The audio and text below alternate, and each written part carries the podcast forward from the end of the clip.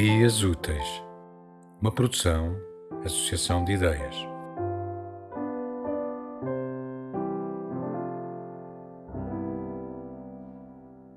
De Nuno Garcia Lopes, O Conhecimento do Mundo.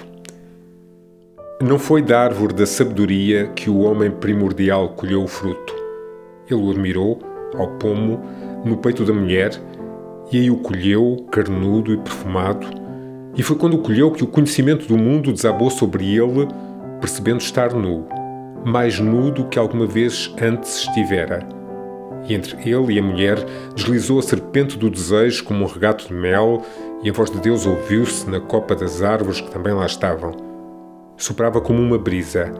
Arrepiou a mulher a epiderme dos pomos que em milagroso instante amadureceram, e o homem intuiu que era a voz de Deus porque tamanha maravilha tinha que ter um Criador.